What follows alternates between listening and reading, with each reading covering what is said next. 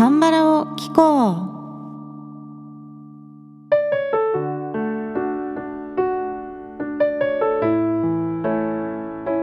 皆さんこんにちは。アンニョンハセヨ風花です。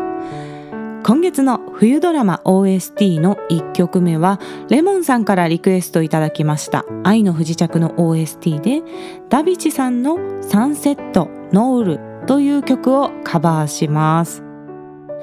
レモンさんからは番組を始めてすぐにメッセージとリクエストをいただいていたのに1年越しでリクエストにお答えする形になってしまってですね遅くなって本当に申し訳ありません番組を始めた頃はリスナーさんからどれくらい反応があるかもわからなかったので実は先に半年分のプランを決めて取りだめしながらリリースしていってた感じだったんですよね。で今年の後半ぐらいからだんだん柔軟にプランを考えられるようになってきたんですけれども本当に私の技量不足でお待たせしてしまってすいませんでした。決して歌うのが嫌だったとかねそういうわけではないんですよ。ただこの曲は結構カラオケ音源に工夫が必要な曲でしたのでこの1年間いろいろな曲の音源を作ってきてやっと今作れるようになったという面もある曲でございます。愛の不時着は韓国での放送は2019年の12月から2020年の2月で韓国での放送が終わった後ネットフリックスで配信されて日本でも大ヒットしたドラマでしたよね。この愛の不時着とイテウォンクラスの大ヒットが日本での第4次韓流ブームと言われているそうなんです。少し調べてみたところまず第一次韓流ブームはヨン様の頃ですよね。2003年から2004年頃に放送された冬のそなたがきっかけで爆発的なドラマのブームが起きたと。これが第一次韓流ブームと言われています。そして第2次韓流ブームは2010年頃でカラ、少女時代、ビッグバンなどの K-POP の大衆化に伴うブームと言われています。ドラマ界隈ではチャン・グンソクさんが爆発的な人気だったとこの頃記憶しております。そして第3次韓流ブームは2016年あたりと言われていてこの頃は BTS や TWICE など今もね爆発的な人気を誇るグループ。と10代から20代の若い方を中心に韓国のメイクとか韓国のグルメが流行した時期を言うそうです。そして第4次韓流ブームが2020年ということでですね。数年に1回は韓流ブームが日本で起こっているようなんですがだんだんと間隔が短くなってきていますよね。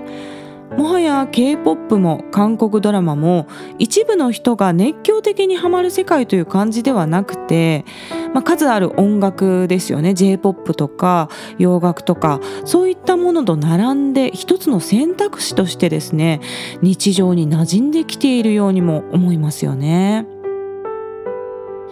私はネットフリックスで愛の不時着を拝見したんですが割とクラシカルな韓国ドラマだなという印象を受けましたネタバレにならないようにあまり詳しい内容は話さないんですけれども北朝鮮と韓国それぞれの社会で力を持っている人たちが出てきたり分かりやすい悪者役がいたりですね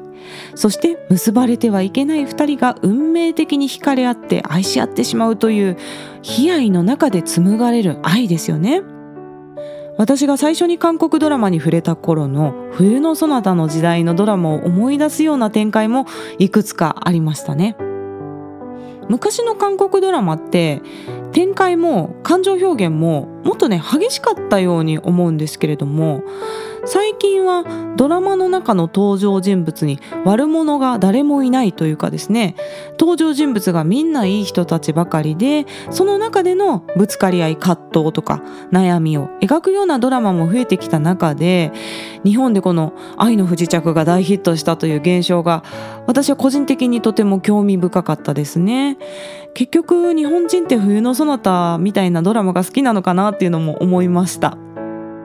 第一次韓流ブームから20年が経過して見る世代が変わってもなおクラシカルな韓国ドラマに魅了されるのかもしれないですよね。さてでは今回カバーする曲の話題に入っていきます。今回はダビチさんのサンセットという曲をカバーしますのでまずダビチさんの紹介からいきますね。リクエストをくださった時にレモンさんもおっしゃっておりましたがダビチさんは OST の常連アーティストですよね。ここ10年ぐらいの代表的なドラマには大体 OST で参加されているような印象がありますね。ダビチさんは女性デュオグループでメンバーはイ・ヘリさんとカン・ミンギョンさんのお二人です。グループ名の由来はダ・ピチダすべてを照らすという意味の言葉から来ているそうで世界を二人の歌声で照らすという意味が込められているそうです。今回調べて初めて知りましたけどとても素敵な由来ですよね。デビューは2008年でデビューの早い段階からヒット曲を記録しその年の新人賞も受賞されております。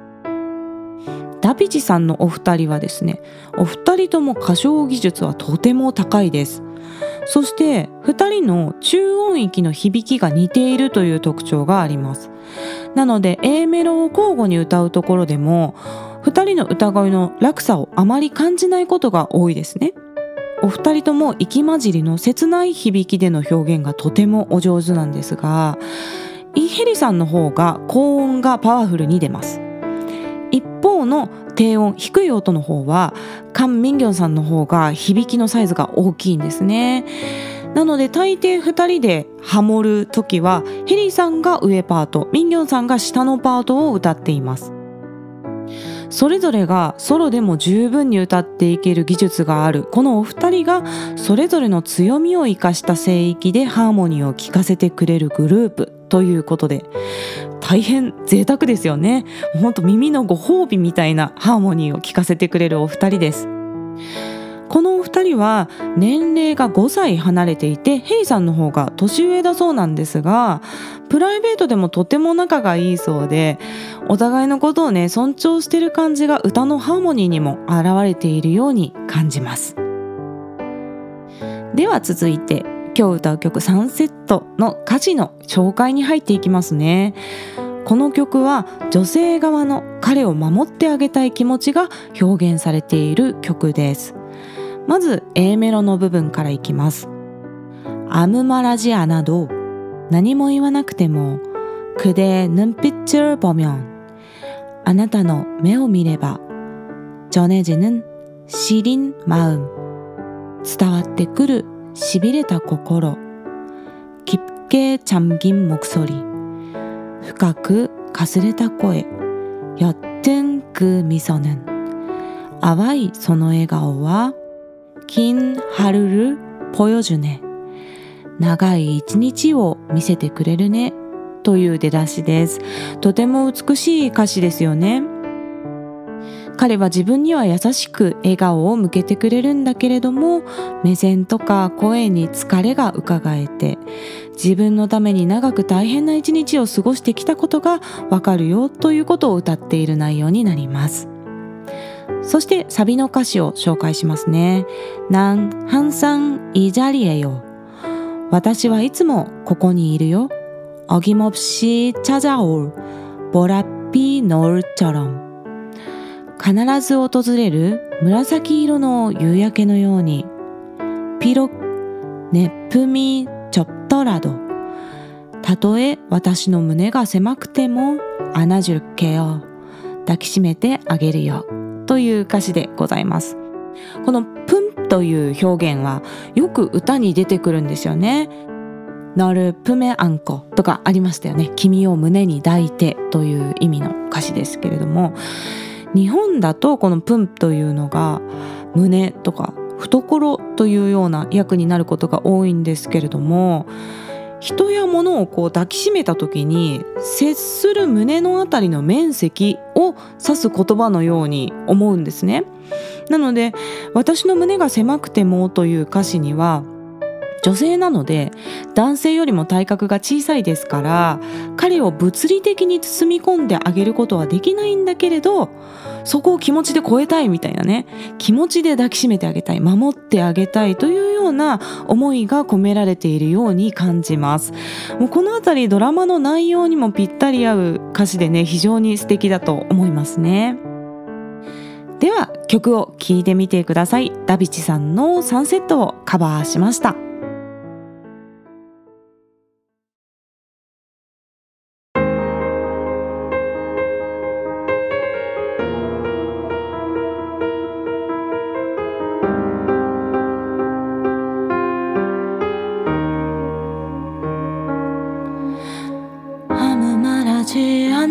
도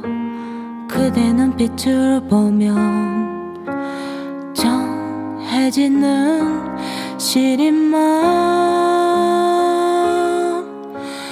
깊게 잠긴 목소리 옅은 꿈이서는 긴 하루를 보여주네. 지친 모습도 쉽지 않았어 애써온 문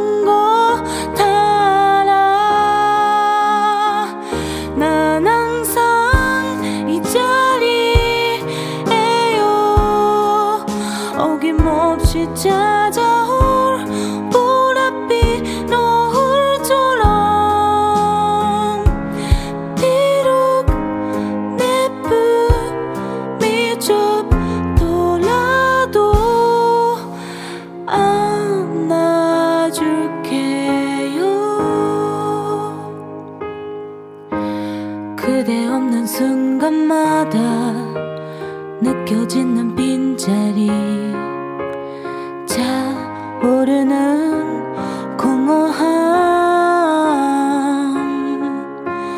몰아치는 빗소리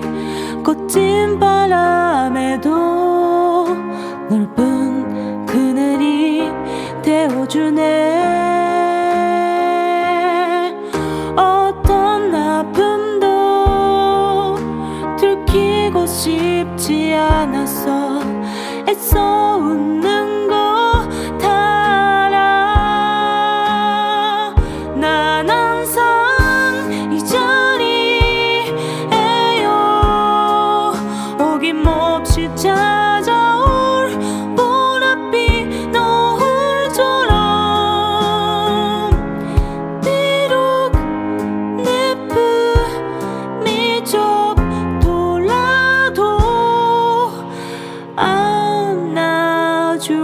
care.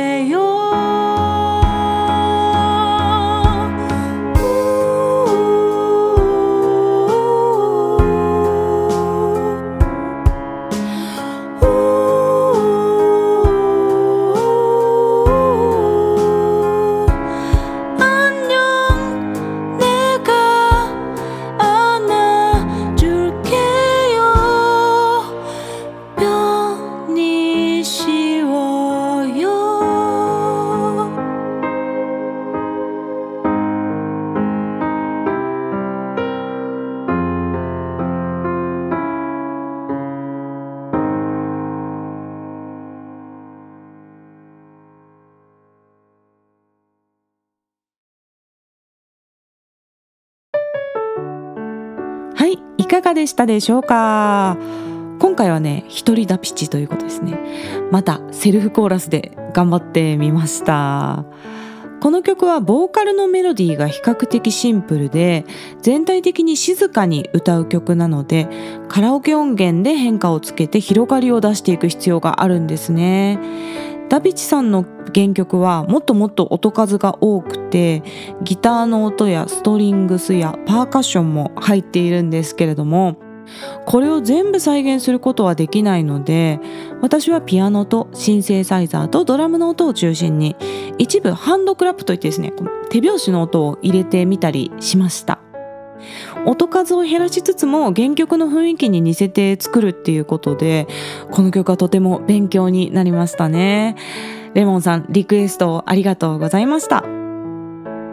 今今日 YouTube に歌ってみた動画が上がります。YouTube の方は韓国語歌詞を動画内に表示しています。その他の外国語字幕は YouTube 字幕でお楽しみください。概要欄の質問箱からメッセージや質問リクエストなどぜひ気軽に送ってください。日本語でも韓国語でも大丈夫です。ではまた次の放送でお会いしましょう。さようなら。